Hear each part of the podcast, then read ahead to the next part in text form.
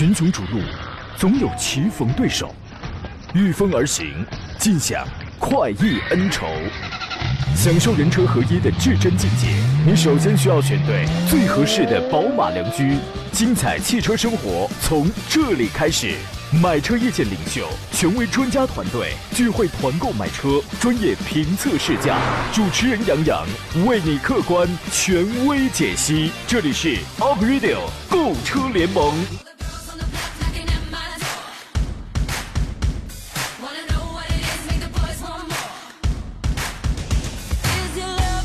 来吧，诸位，节目开始直播了。欢迎在礼拜四的上午时间收听山东小广开拔启航的 April 购车联盟。我是感冒的杨洋，在济南问候全省的亲人朋友啊！你们有没有还没吃早饭的啊？有吗？我这儿有上好的感冒冲剂，要不然来一包。说这个人生啊，有四个境界：是不想上学、不想上班、不想上医院、不想上西天。坦白讲啊，不按年龄来算，单从心态角度出发的话，我差不多已经练到第三层了，不想上医院啊。人生有很多的意外，对吧？比如你看了一集电视连续剧中，在这里头这个居然没有植入广告，跟对面那户人家你住了一个单元，你住了快三十年了，昨天才发现他居然知道你姓什么，啊，得了感冒去医院，医生居然只给你开了五块钱的药，你说人生有多么的意外啊！谢谢很多朋友对我的这个关心，天野说杨洋感冒了，多喝水，谢谢啊！不忘初心说杨老师感冒还没好啊。那个昨天我说这已经到了末期了，可能这个跟彗星似的，这个尾儿还能长一点。建议喝两包清开灵颗粒，效果很好。谢谢您啊，小薇说杨哥你感冒了呀？今年天气是春如四季，夏如四季，变化无常，多多注意。谢谢诸位的关心，我这就好了，马上就要好了啊。今天我们直播一个小时，欢迎跟我们来探讨研究一下选车买车的专业问题。直播间两路直播电话现在开通，号码分别是零五三幺八二九二六零六零八二九二七零七零。有问题您可以直抒胸臆，还有这种网络互动方式，您可以关注我的新浪微博山东交广杨洋侃车，现在就可以来提问啊。车友群也可以加入，微信公众账号呢，请关注山东交通广播或者是杨洋侃车。后一个呢，请在微信公众号里面搜索汉字或者是拼音。小写拼音全拼的杨洋砍车，第一个杨是木字旁，第二个杨是提手旁，单人旁，砍大山的砍。节目上节目外，通过后一个微信公众号跟我来互动。今天下午第二期开奖送车模，咱们就要揭晓啊！您没准还能赶上这个末班车呢。今天呢座上宾的是北京戴通汽车科技的总监何正茂先生，你好，大官人。呃，你好，听众朋友，大家好。哟，听您这状态，你也感冒了呀？啊，没有。祝那祝贺你啊，有一个好的身体。昨天节目我们说了，自五月一号呢，增值税下调百分之一，从百分之十七呢下调到了百分之十六，买车就有了优惠了啊。这个能优能优惠多少？很多朋友，如果你没听过昨天的节目，去找我昨天的那个回听绿色版，您去听听。最少呢，也就是十万的车呢，差不多便宜一千多。然后奔驰啊、捷豹、路虎啊、江铃率先降价了，奥迪官方则宣称我是不降价啊，说我到了那个经销商那的价格已经是折扣以后的，是这个，那谁信呢？啊，反正这个反正这么一事儿，从十万座驾的一千多到百万座驾的最多两万多，其实都不算少啊，因为这个都是咱们昨天说了，都是咱们自己的血汗钱，对吧？您认为呢？啊，没错，实际上这个增值税率的下调，那必然会给车辆的。啊，出厂价格带来一定的这个降幅，同时的话，在销售端的话，销售价格肯定也会有所调整。所以说，现在我们看到，呃，很多企业的话，很多车企的话，做了这个调价调价的策略。嗯。但是有个别企业的话呢，现在还没有看到他们的一些消息。嗯。呃，这个需要看后期的一些呃情况。我估计虽然没有官降，但是肯定是要要调整的。嗯，昨天呃，我在节目上这个当中说呀。这个事儿要是早知道的话，可能也就早就告诉给各位了。因为因为四月底的时候可能是没节目吧，还那个还是周末的，对吧？那个有的人可能是在四月三十号之前，你比如说就前一两天然后他就准备要去提车了，他就要订车了。其实，在那个时候，有的品牌已经拿到了这个，他他已经知道了五月一号开始要这下调这个东西了。你是可以跟他提出这个东西来着，你可以提出这个事儿来着，那么你又省了钱了啊！你比如说昨天节目当中，我们有一位朋友，他还他还没交购，他还没交那个呃购置税呢，对吧？然后呢，它这个东西它可能那那就能沾上光了啊。然后呢，这个增值税的下调呢，又带来了成品油增值税税率也是从十七降到了百分之十六啊。据此呢，国内的汽柴油最高零售价格每吨是分别降了七十五块钱和六十五块钱。这个事儿已经从四月三十号已经开始执行了。换算一下呢，每升大概也就是几分钱，虽然量不大，但是这个也是呃让我们看到了从政策角度出发，牵一发而动全身这样的情况。日前呢，宝马已经宣布了下调。在中国销售的它的汽车品牌，包括摩托车产品的这个这个售价，宝马、Mini 还有摩托车这三大品牌，然后全都有过这样的，全都开始这样的降价了。捷豹、路虎还有林肯，这个咱们昨天已经说过了，已经不再讲了。奔驰也是，奔驰最低的 Smart 然后降一千到到两千，C 级是两千到四千，然后 GLC 级大概是四千到六千，反正就这样差不多。迈巴赫级它才降两万多吧，但是那个也是钱啊，对吧？福特的撼路者呢，全系也进行了调整，根据车型不同呢，是下调了这个两千三百元到三千一百元啊。主要是，你比如它那个两点零 T 的汽油自动四驱旗舰的七座，就三十五万的那个，那个是降幅是最多的，是降了三千一百元啊。这个降幅也还可以啊，因为车本来也也就是二三十万的车，对吧啊？所以说，对于这样的消息啊，您可以马上咨询一下你意向的那个品牌的经销商。对吧？然后这个他们会告诉你一个详细的信息啊。川说怎么看视频直播呀？对，这个对不起，我今天我没有开通这个视频直播啊。今天一方面来解答各位挑车买车的提问，另外一方面也要说说五月份呢，因为现在已经到了五月，要上市了这些个重磅的新车。北京车展这个何工您去过了吗？啊，北京车展的话，啊，实在是没有那个安排一下时间去一趟北京车展，因为嗯，我之前呃计划是这个五月一号去的，结果五月一号。过去之后，遇到这个堵车，挑头就回来了，没去。嗯，没问题啊。这次车展是没去，没问题，因为现在信息啊是非常畅通，是非常发达的，对吧？哎，这个独坐帐中也可以运筹帷幄。呃，你你比较关心哪些重磅的车型？因为五月份呢要上的车还是比较多的，很多的车型都会挤在这个淡季，对吧？五月份是一个淡季的开始啊，淡季上市呢，我觉得也也算是刷刷这个存在感。比如这个呃，有朗逸的 Plus 啊。B G 四零也出一 Plus 版本，东风风行 C M 七，C M 七我去到东风的展台上，我远远的我看了这个车，但是它并没有引起我的兴趣啊。东风猛士倒是引起了我很强烈的兴趣。宝沃会出两款车，B X 六，还有基于 B X 七出的一个 B X I 七纯电动的一个中型 S U V。吉利远景 S U V 又要中期改款，又要出一个新款。宝骏三六零、三六零六座家用车啊，大两厢或者也你也可以叫它 M P V，这个车也要上市。众泰 T 八百。啊，T 六百、T 七百还没卖明白呢，要要出一个 T 八百，骏派呢要出一个 CS 六五，这是一个旅行车了。还有森雅的那个换代叫做 Senior R 九，之前车展上我已经报道过了。这里面有没有你特别关注的？呃，这里面其实我们看到在北京车展上看到的大量的这个混动车型，包括新能源电动车型，啊，以及这个新款的一些啊换代车型。呃，这次车展确实看到的是非常多的。嗯，呃，我觉得这里面车展里头，像中高端的车里头，呃，能够值得关注的是像类似宝马的新的叉三，因为这个车型，今年四季度之后呢，呃，它的定价呃也出来了，然后我认为这个车的竞争力将是呃非常之大，相比较它的同行的这个横向的竞争对手啊，没有上市的这个 Q 五 L，嗯，以及像之前的 GLC 这些车型来讲的话。它将会是挺有竞争力的，嗯，这台车型是比较值得关注。然后其他的，刚才你讲到那些车型，比如像朗逸的 Plus 这个车型，嗯，它新车呢是基于这个 MQB 平台来打造的，实际上说明，呃，它也是上汽大众也是把这个呃产品线进一步呃延伸了，嗯，呃沿用了朗逸这个名称，因为朗逸这个车型在。呃，整个 A 级车市场的销量一直是是一个好卖的代名词，非常好。呃，这个车型的非常好，所以说，它用了 MQB 平台来来打造朗逸，实际上，呃，无疑是提高了、提升了它的这个产品的竞争力。嗯，所以接下来来讲，我觉得这个车型也是值得关注的。我们发现五月份要上市这些车好像都挺便宜的。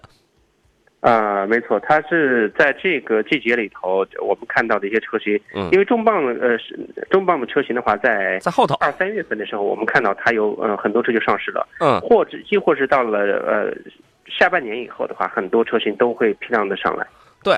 但是呢，在这里头也一定会有这个大家不同人群不同的需要的菜，对吧？这个咱们可以来这个可以来看一看。呃，最近我在写三篇连载，这个三篇连载文章就是关于这个北京车展，我已经写完两篇了。就是有有的听众可能对于北京车展呢，因为车。太多一千零二十二台，你能每台都看吗？不可能，每台都是经典吗？那更不是。每台以后一定都会热销吗？那绝对不是。因为有的车从它出生，从它从概念车出生到它消亡，它就一直是一台概念车，啊，生活当中确实有这样的案例，你知道吗？他就没量产过，一直他就是个概念阶段，刚量产没一会没一会儿完了，你知道吧？所以说呢，我们从专业角度。不含任何商业目的，我们就从专业专业角度来这个看一看到底每一个展馆有哪些品牌、哪些重磅车型是尤为值得关注，就是尽量轻装简行，同时还能让你一目了然。我最近我在写这样的文章，大家可以到杨洋侃车的这个微信公众号，已经写完两篇了，可以去看一看。应该第三篇差不多就要收尾了。本月呢，首先我觉得在这里边，在这几个车里边，朗逸的 Plus 这是一个特别值得关注的车型。刚才说了，平台换了，然后呢？呃，北京车展我已经见到了，有朋友在私信问我的时候，我已经给回复了，就是小帕萨特的那个脸然后整个的前舱盖上那个四条棱线啊，让你觉得这个车不再像现在那么的保守。如果说你觉得现在它跟桑塔纳什么这样的车都是都是一样的中网的话，觉得特没劲，那么 OK，它现在给你换成了和帕萨特几乎是相似度在百分之七十五以上的百分之七十五的这么一个前脸尺寸也给你也这个加长了，对吧？然后呢，整个内饰方面呢，虽然还是方方正正的，哎，但是呢，你比如说它用那个贯穿式的这个这个这个中央的那个镀铬亮条，还让你觉得还挺有质感的，对吧？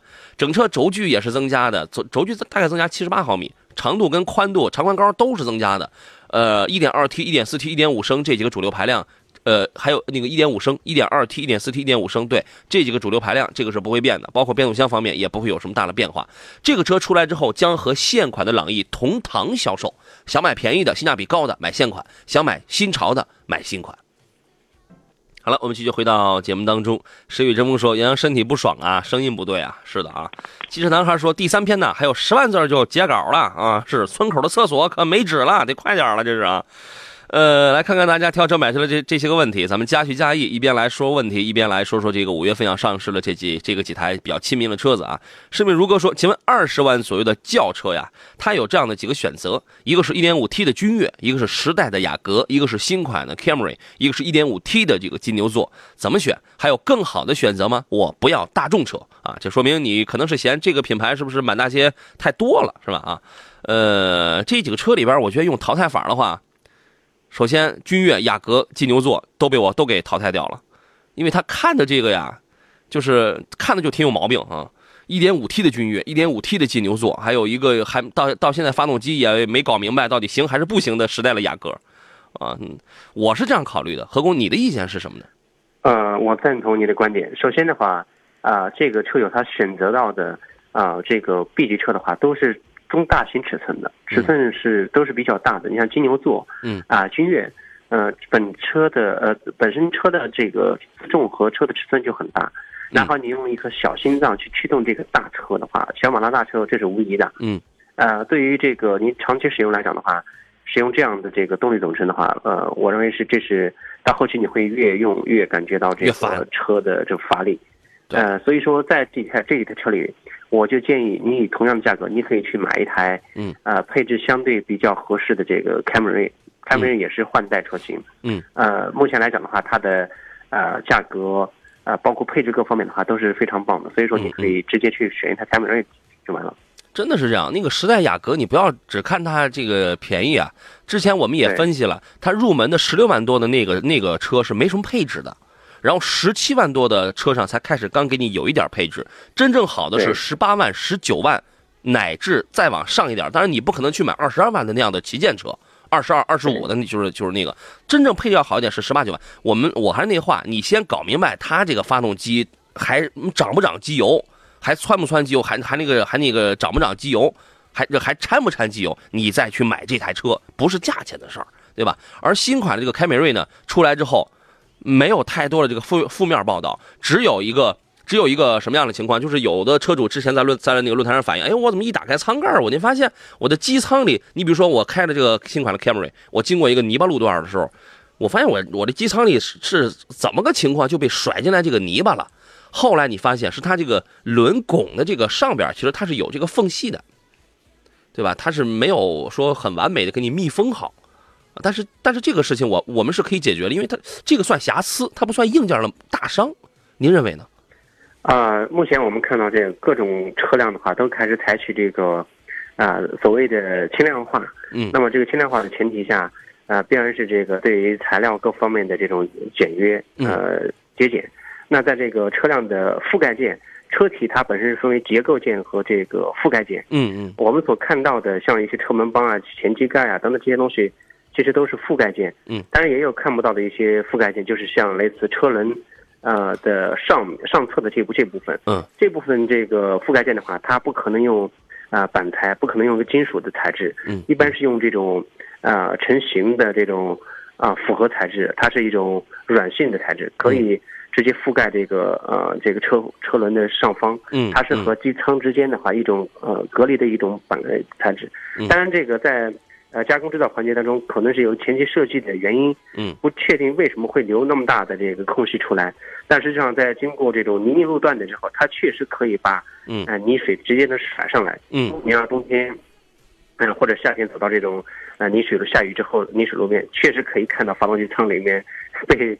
甩得一塌糊涂。嗯，呃，这个情况的话，但是既然有这种问题，但解决这个问题难度并不大，就你只需要做相应的这种覆盖，呃，隔离覆盖，呃，处理就可以。厂方这个问题的话，已经有消费者做了这个比较，呃，比较多的投诉，厂方也应该是做出了相应的调整策略，应该到他这里能够有解决办法。这个不叫，嗯，这个你可以叫瑕疵，它不叫硬件的硬伤。对，啊，是可以完善，对吧？啊，好的。对。呃，再看一下其他朋友的问题。一米阳光说，请评价一下沃尔沃 S 六零 L 现在入手合适吗？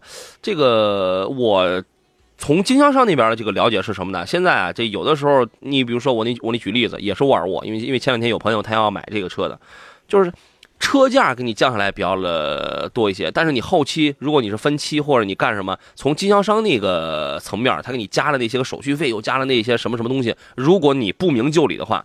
你会你会发现最后的总费用跟没优惠似的，啊，所以说这个买买车你很多时候你你是要算这个总费用的，这话应该有过经历的朋友应该是能听明白的啊。他说现在入手合适吗？我觉得这个要看你的那个那边的价格优惠情况，因为六零啊卖的不好，这个车卖的不好，所以它只能甩价优惠。新款一八款刚出来，上上一代当时都降到十八万了，对吧？呃，说 T 三跟 T 四哪一款性价比比较高？所谓 T 三跟 T 四，那就是一个是一点五 T 的，一个是两点零 T 的一个一个一个一个低功版啊。我觉得这个呀，第一看预算，第二您自个儿去这个试驾一下。如果是合工，如果是你挑的话，你你肯定因为合工对于动力的这个要求是比较高的，你肯定会选择至少那得是 T 四是吧？啊，没错，这这个车型的话，选 T 四肯定是合适的，因为是最合适的。对于对于这个尺寸来讲的话。呃，你现在如果选了小尺寸，呃，是小排量的车型，嗯，啊，当你开上一段时间之后，嗯，你总是会有一些驾驶疲劳，哦，总是会会觉得它的动力上，啊，会会差差一点。实际上，在一样配置的车上，它的大功率、大马力的车型，啊，一定是比这个小排量的小马力的车型要好好开。而且你要打算用的长久的话，我建议你，如果它两车之间的差距价格不会太大，那个你可以这个考虑一下。对，这个您自个儿去试驾一下，然后看看这个 1.5T 能不能满足自己啊。然后呢，我还是那个观点，我觉得那这那个那个观点，有的时候你想想，还越想越有道理。就是在自己能承受的这个资金的范围内，尽量买一大的，啊，就是对吧？因为你买一小，你买一六十四 G 的，你刚一开始你觉得你用的这个挺好的，你用不了一个月之后，然后你就后悔。当时你添为数不多的钱，你就可以再买一个一百二十八 G 的。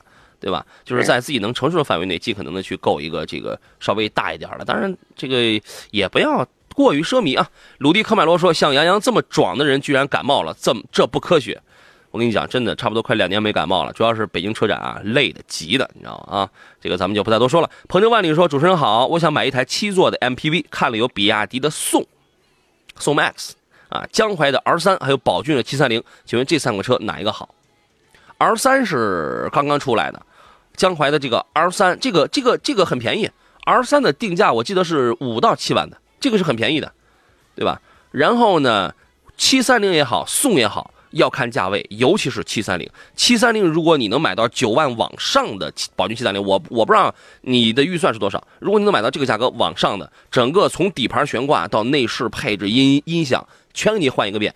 宋呢是一直贯彻。一套悬挂，一套板一套扭力梁的非独立板车悬挂，从低配到高配一贯的贯彻到底啊。呃，定位不一样，不同的价格用料也会出现不一样的区别啊。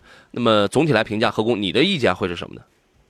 呃，在这几台车里面的话，MPV 我们看到主要看你的购车预算。其实，在这个呃这个价位区间的话，我觉得。可参考性主要看它的一个是动力方面，再一个是配置方面。嗯，车的尺寸的话大体相当，不会有太大的差别。嗯，呃，我觉得还是实用一点。像那个销量比较大的，啊，七三零的话，我觉得可以首选。毕竟，分神的一些车型的话，这些车型销售量相对来讲还是比较小。啊，我建议的买车还是买这种哦，相对销量大一点的车。毕竟你之后的维修保养各方面的话，总之还是会好一点。嗯，但是宋 MAX 这个车呢，它的亮点在于什么？你不要去研究它的这个后悬架，它的后悬架确实非常硬，非常不舒服，对吧？成本非常的低。你去研究什么呢？哎，这个车的长相仿佛比那个宝骏七三零看上去要更威武，对吧？一看就像是个商务用车，你知道吗？然后呢，你再看内内饰，它的内饰用料是经不起推敲的，但是你看上去那个视觉效果是有的。对吧？内饰用料是是经不起推敲的啊！而且宋 MAX，你啊，那个赵刚这位朋友他也发了一个微信，他也提到这个宋 MAX，他说新出的这个六座版家用，我觉得你觉得这个六座版比传统的二加三加，因为传统的 MPV 啊，包括有绝大百分之九十以上的这个七座的 SUV，它的座椅组合基本上都会是二加三加二，只有一些。呃，特别重视这个第二排舒适性的七座 SUV 和 MPV 才会给你采用二加二加二或二加二加三的这种座椅组合。呃，你觉得宋 MAX 的这个六座版本，它的实用性会是怎么样的？啊，实际上这个六座和七座只差一座，别看只差一座，但实际上确实来讲，嗯，啊，我觉得免费这种这种布局的话，还是相对来讲比较比较合理一点，是因为空间。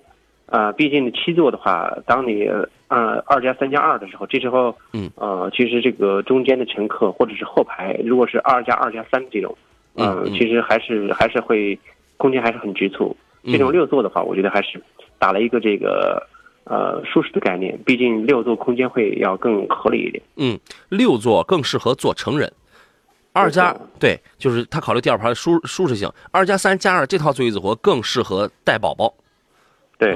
您根据自己家的情况去看看。宋 MAX，我觉得这个车它的最大的弊病是在于它的这个悬架底盘系统啊，然后呢非常不舒服，销量现在应该也是在上升阶段啊，这个您可以关注一下。但是七三零，包括马上五月份要出的那个三六零，这个三六零的销量啊，我觉得它出来之后，七三零到底停不停产啊？这个我还不能肯定啊。但是呢，因为宝骏这个东西它太懂国人消费者现在需要的是什么车，我给你的价格不高。我尽可能在这个价格，我当然我不可能给你特别棒的这个东西啊，我尽可能在这个价格里边给你一个让你觉得还还不错的这么一个东西啊。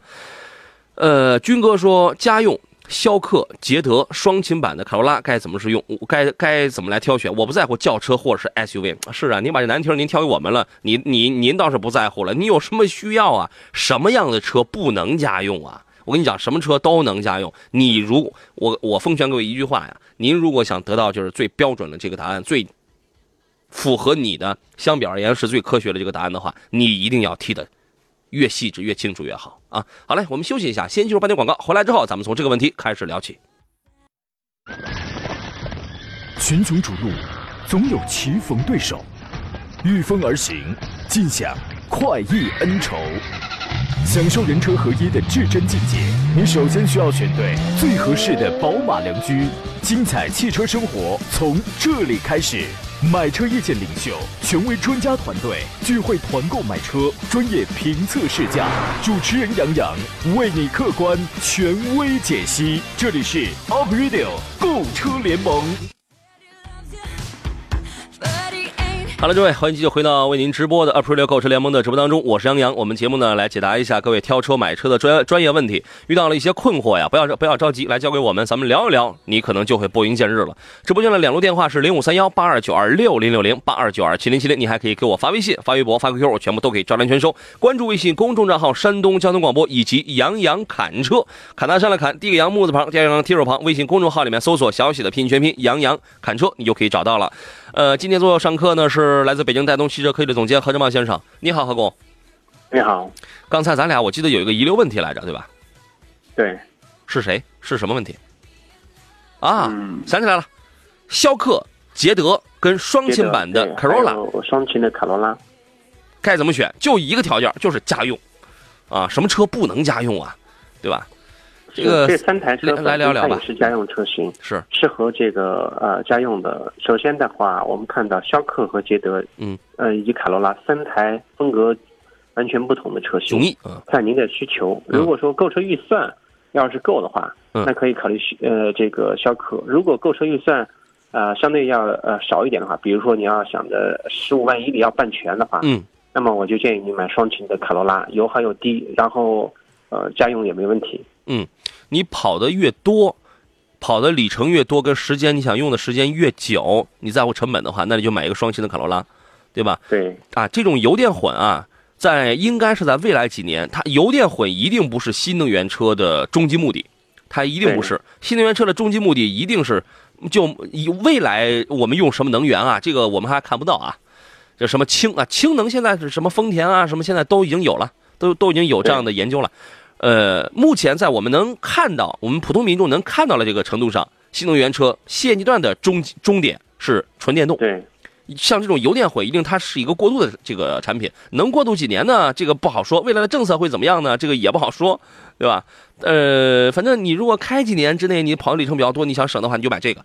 捷德呢，如果你是一个年轻人，它那个六座呀，嗯，勉强能用吧，勉强能用啊，空间也是能用的。你年轻人你喜欢这样的一个车风，对吧？你以跑的道路你不在乎它那个一百到一百零五的那个底盘你觉得也不怕刮这个怎样的？这个你也能买。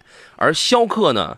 逍客属于是一个 SUV 吧，一个小型的这个 SUV，各方面都比较均衡，它没有什么特别突出的亮点。但是看跟谁比，你要跟缤智跟那个 XRV 这种放在一块比，它的亮点立马就很突出了。为什么呢？多连杆的独立后悬架呀，这个操控性、舒适性多好。那个要出的 CHR 跟那个奕泽应该也是配多连杆独立后悬架的吧？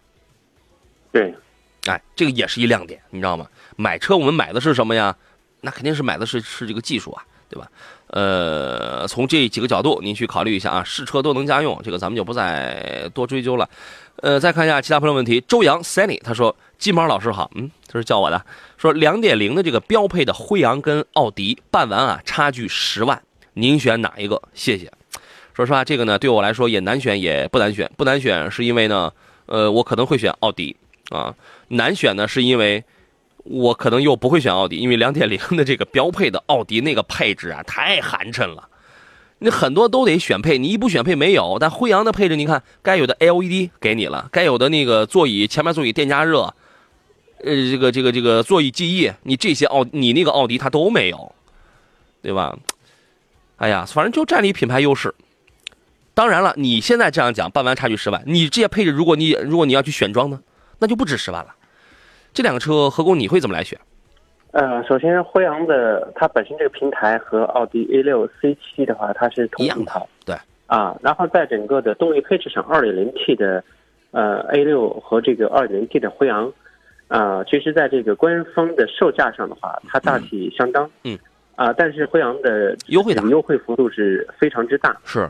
啊，所以说你购车完之后，辉昂和奥迪要相差近十万。嗯啊，但从后期市场保值来讲的话，辉昂的保值肯定是不如这个 A 六保值。嗯，啊，但是就车辆的实用性来讲的话，你可以花到啊一样的钱买到更高配置的辉昂。嗯，这所以说这个车在选择上，如果说看您的用车的呃计划，如果你要用到啊这个五年以上，嗯，那么我觉得你可以辉昂买这个辉昂妥妥的，十万块钱嗯省下来干啥不好呢？对，何工的意思是。大家请注意捕捉何工刚才这句话，就是说，既然有这样的差价，你买那个标配的 A 六了，这个价格你可以买一个更高配置的辉昂了，对对吧？这是其一，其二一个呢，如果你开你这个车开到五年以上的话，因为五年以外你可以不用考虑保值率的这个这个问题，所有的车几乎都已经折半了，相差无几了，对吧？从从对得起自己，从自己享受、自己舒适性这个角度出发的话，辉昂要确它确实要更高一些。当然，我们我一开始我就说了一个前提，我为什么觉得不难？这个选择的难点在于这种舒适性的东这个东西，大件都是大件底盘都是完全一样的。呃，不难的一点是在于，你如果单就要个牌子的话，那可能很多人他都他都会选 A 六的，对吧？就像我们去买那个苹果笔记本，我们明明心里边非常清楚，苹果笔记本烂的跟渣一样。啊，从这个性能角度出发，我花两万块钱，我我那买一台那个 MacBook，真的那个性能烂的跟渣一样。但是为什么还有很多人买？他要的是那个感觉，要的是那个牌子啊。您考虑一下自个儿是什么样的人啊？我们来听听热线上的高先生啊，他的买车提问是什么？你好，哎，你好，你好，那个我就是做生意比较多哈，然后那个本来想买这个 A 六跟这个 E 三百，或者其中选一个吧。嗯。但是我看这个 A 六吧，反正预计价格就是五十到五十五万左右吧。嗯。你这样的话，A 六的配置来说，只能除了一个 V 六发动机，基本上没什么东西。然后那个，所以说我就看了这个，呃，林肯大陆跟这个 CT 六，呃，凯迪拉克 CT 六。嗯嗯。然后就是不知道怎么选择了。嗯嗯，你预算是在五十万，五十到五十五吧，最高别超过六十。哦，是具体有什么用途？就是商务用途要更多一些。对对对对对。哦，呃，大陆，然后是 CT 六，你那个你那个 A 六那个四你你那个四驱的 A 六你还考虑吗？呃，我想买的是那个三点零 V 六的那个四驱的大陆。就是你现在还考不考虑 A 六了？呃，但是我我没去具体了解过哈。这个 A 六的话，就是五十到五十五的话，能买到什么样的配置？三点零 T V 六四啊，三点零 T V 六四驱啊。嗯。然后还有个奔驰 E 三百，这四个车。就是关于这个 A 六这个车型的话，啊，A 六四 A 六四驱的三点零 T 呃标准配置车型，呃，现在优惠完已经到四十出点头。四十出点头，我们前段时间有朋友提到四十二万的裸车，嗯，你办齐了根本不用呃到五十到五十五，嗯，四十啊四十多一点就办下来了。同时的话，在这个价位区间可选的车型非常之多啊，我不确定您为什么没有考虑宝马的五三零。宝马不能，我就是因为什么？我年纪比较小一点，然后出去谈事，宝马不是很正式给人家 OK，就是对，这个没问题。嗯嗯。奔驰 E 的话，那个你看我我做了个对比，因为我去过这个大陆的这个专卖，然后那个试过车了。嗯，它有一个我比较喜欢，因为我可能经常开长途哈，全国各地跑。呃，它有一个好处就是它有电动按摩啦，三十座椅调节啦，这个东西我比较看重一下。对，这个大陆我开过，但是我开你准备要选的是三点零 T 的是吧？我开的是两点零 T 的，两点零 T 的那个加那个加速还是不错的，呃，就是噪音太大。三点零 T 的可能动力能好一点吧。它那个噪音应该说相对来同级别车应该比较小吧？他又不是主动创造嘛。呃，两点零 T 的，因为你要追求一些加速性能的话，它因为它排量比较的小嘛，它肯定这个这个这个它要声嘶力竭一一一些啊。现在买大陆应该有关税方面你得加价吧？呃，反正已经那个什么已经定了，但是还还没有就是确定要它，已经定了，但是就是定的这个三点零 V 六的这。嗯。呃，我们请何工最那个最终来做一个选择跟分析吧。嗯啊，是这样。然后我我我我先说一下我我各方面的这个这个要求，就是可以。还有一个选择就是一个 E 三百。嗯。但是 E 三百网评上有很多，我不知道是真的假的。本来确定想要这个的，但是我们这有一个，就 E 三百爆胎问题很严重，而且它合资了嘛，不是？嗯。大都不是纯进口的吗？有这么个原因在里面，就是我现在不知道这个 E 三百到底是不是真的这么爆胎这么严重。有些人一年爆三次、爆五次，那个很危险嘛，对我来说。这事儿绝绝大多数程度上是真的，是的。那首先，首先话说回来的话，由于这个车它采用的是轮胎的扁平体，呃，确实比较呃小了，然后轮胎显得更扁。嗯。那这种在路况啊不好的情况下，爆胎几率是肯定是大增的，这是毋庸置疑。嗯。刚才您提，我给您建议宝马五系，您说宝马五系不太适合你，那您选奔驰 E 三百，那不是一样的道理？所以说。既然你已经定了大陆，但我个人建议在这个价位区间，呃，如果你要是经常跑长途，而且，呃，用的比较多个人驾驶的话，呃，我建议我我个人就是给你建议五五三零的话，你可以去试一试，完了之后呢，你再跟这个三点零 T 的大陆跟三点零 T 的 A 六，呃，你分别试一下，因为毕竟这个价位的车，呃，它不像不是像咱们买个十万八万的车去随便呃开始就买了，然后你。去试试，试体验一下之后，你就知道最终你的选择是在哪里。大陆啊，你得注意一点，可能您比较侧重于座椅按摩呀，跟这个静谧性，跟它的这个什么电磁悬挂什么这样一类的舒舒适角度出发。大陆的这个真正拖大陆操控性跟经济性后腿的是它的变速箱，它是这里边变速箱技术最保守的，或者说是最落后的。对对对对对对，硬伤。对你开一个三点零 T 的一台四驱大陆的话，我初步预计啊，你的市区油耗得在十七升。我我也感觉，我特别是我如果在市区，我感觉我能开到十十八十九去了都。对，所以这唯一的吧。但是，嗯，呃，嗯，怎么说吧，跑长途比较多嘛，所以说应该会稍微低一点。不过这个不是太大影响，无非就是一公里就合到一块到一块五嘛。嗯嗯，这样我们先进入广告，回来之后呢，我们可以再聊几句啊。好了，我们继续回到节目当中啊。刚才这位听众的电话咱们就不再接通了。我们车友群里的一位朋友啊，呃，Kimi，他说了一句话，他说大陆成绝唱了。对他，他这一句话他还提醒了我，几个月前，当时我就看过有一个新闻报道，这一代的林肯大陆很有可能会成为最后一代的车型。所以说，这个会不会是一个问题？呃，所以刚才以这个车友他的想法来讲的话，我认为他可能更多是。被林肯大陆的内饰配置方面的可能吸引了，但实际上这个车，我认我个人的建议的话，可买性真的不是特别大，因为它是小众车型，因为它，呃，涉及到方方面面的一些呃问题，呃，在后期会给他带来不少的困惑，所以我个人建议还是，呃，在。BBA 之间去做一个选择，呃，可能会更妥当一点。你知道吗？这个就是可能他真的就是特别的喜欢。我也知道他的变速箱，我也知道他可能会成为绝唱。我我也知道他每百公里至少比别人要多耗三升油，但是没，但是我算算，反正反反反正我能花得起，那我就是愿意忍这些东西。可是有一个前提啊，你今天愿意愿意忍，你下个月或者你。这个后半年，你你以后还愿不愿意忍？你知道吗？对。再一个，您刚才你说那个 E 三百啊，其实那个 E 三二零四驱版啊，因为它那几个车都可以买四驱嘛，你包括那个凯迪拉克的那个 CT 六，对吧？这个 C CT 六现在更是优惠十万，你这个东西，这个 CT 六算得上是最便宜的了吧？在他看那四个车里边，E 三二零现在优惠完之后，也就是五十五十几万，不到六十万，你可以买一个 f o r m a t i c 你也可以买一个四驱版本啊。对我刚才我一直我在想跟他说这个，你可以看一下这个 E 三二零。如果你不喜欢像是宝马五三零这样的车子吧，其实还有一个车也很好，宝马五三零的 L 一版本插电混。对，那个车是非常棒。这个车性价比现在太高了，优惠完了之后四十几，反正不到五十万，你你就算五十，你就算五十万，这个车的配置跟舒适度比燃力比燃油版的五三零要高很多。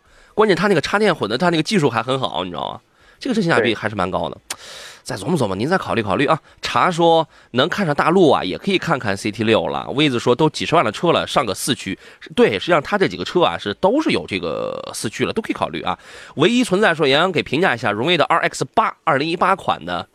你不用说二零一八款，它它现在只有这一款，就是二零一八款，对，它今年刚出的，呃，三零 T 的智联智联网两驱旗舰版啊，十八万十八万八千八那个，呃，喜欢它空间大，油耗能超十二个吗？我觉得首先说油耗，油耗，嗯，不不一定比十二个少。大尺寸的话，嗯，十二个不一定。不一定比这个少，十二个都不止。对，不一定比这个少。但是呢，我建议你买这个车，你添一万行不行？求你了，十九万八千八，你买个四驱入门呢？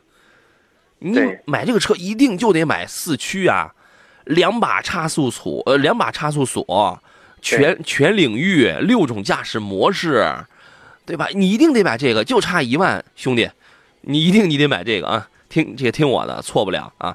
呃，舒克与贝塔说，家用的 SUV 领克零幺，零幺型 Pro 啊，零幺型 Pro 啊，也是十八万多那个，和马和马自达的 CS 杠五至上啊，选哪一个呢？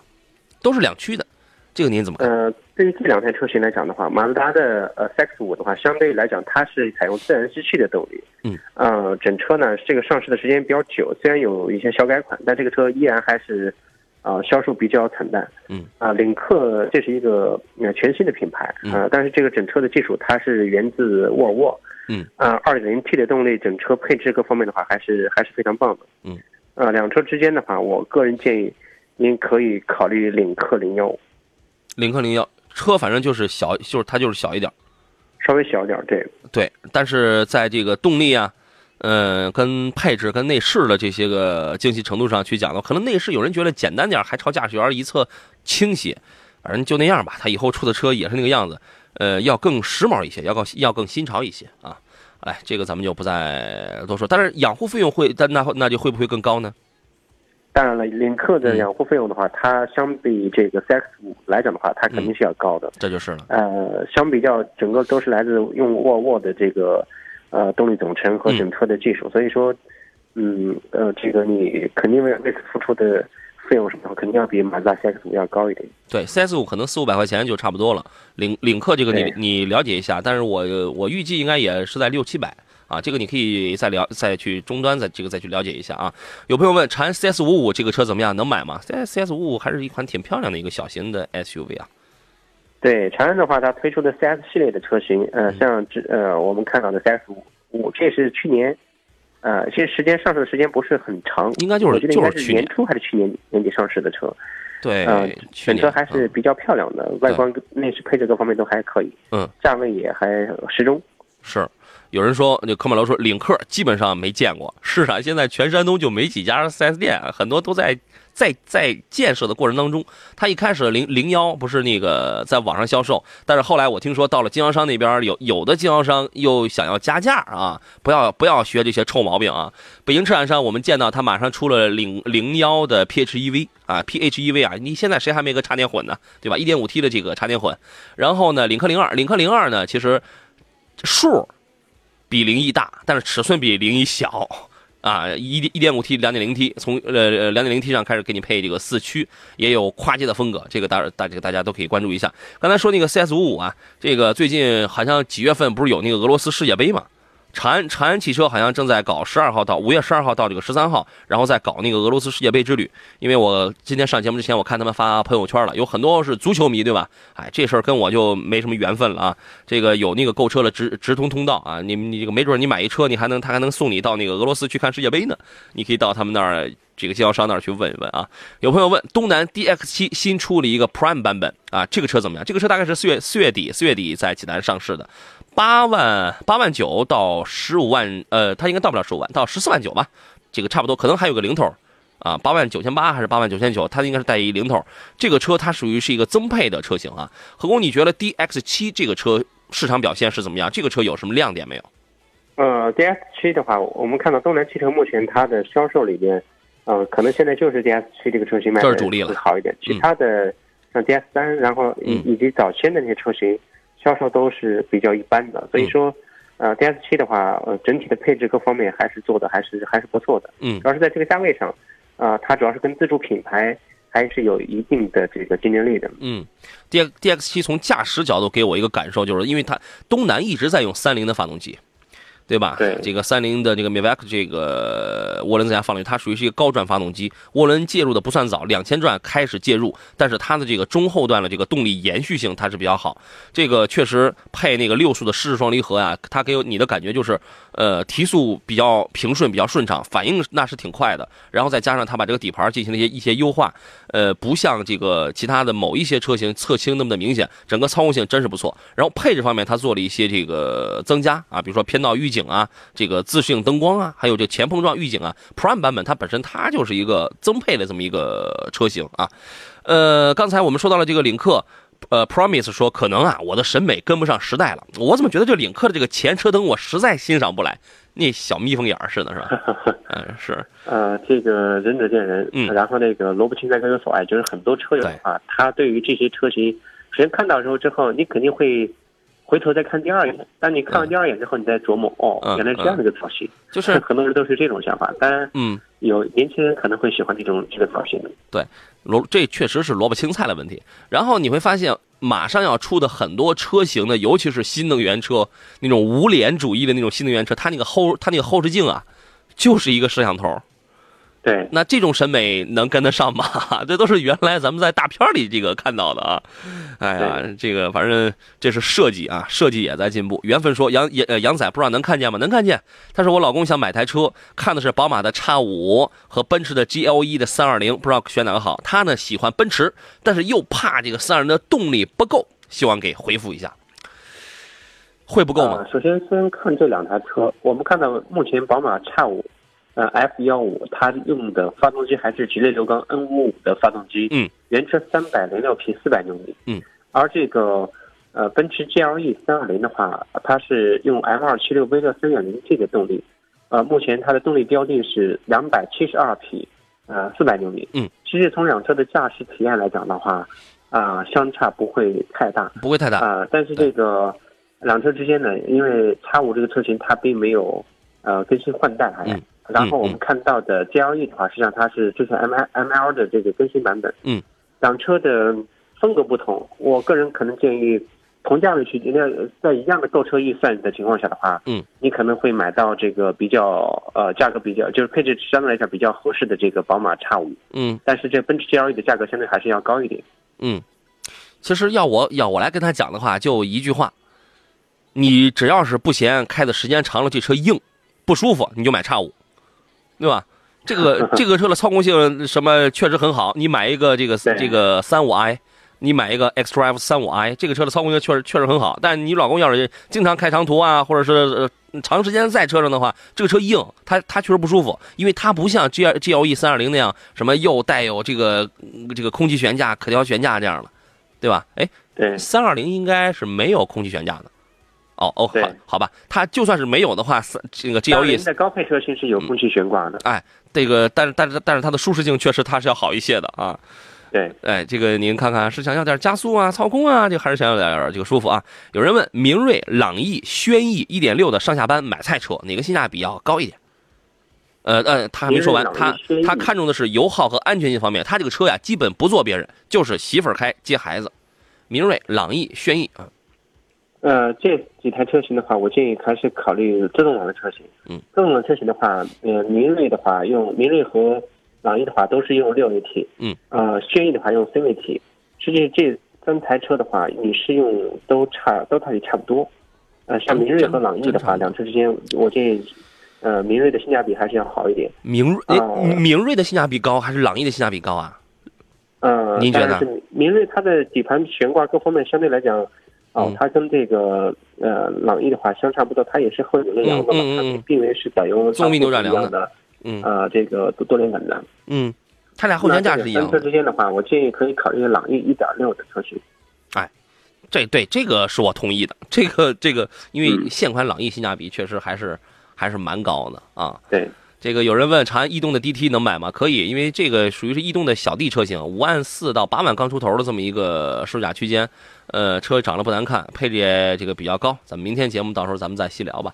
好了，今天时间关系，我我们就到这儿了，感谢何工，回头见。再见。